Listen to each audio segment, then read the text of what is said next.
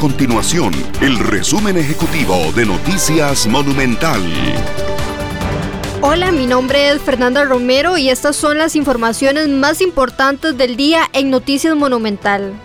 El anuncio de que la variante Delta ya circula en el país generó incertidumbre y temor de que en nuestro país se repita la historia de otras naciones donde esta variante disparó el número de contagios y hospitalizaciones.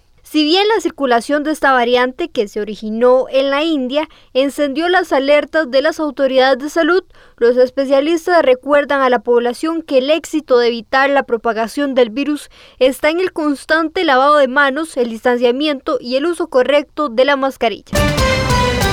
La auditoría del Ministerio de Obras Públicas y Transportes y la del Consejo Nacional de Vialidad CONAVI se contradicen sobre la investigación a lo interno sobre el caso Cochinilla que en un principio fue ordenada por el mismo ministro del MOP, Rodolfo Méndez Mata, luego de que saliera a la luz la supuesta corrupción en la construcción de obra pública.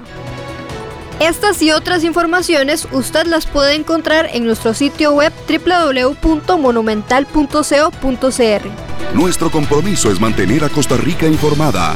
Esto fue el resumen ejecutivo de Noticias Monumental.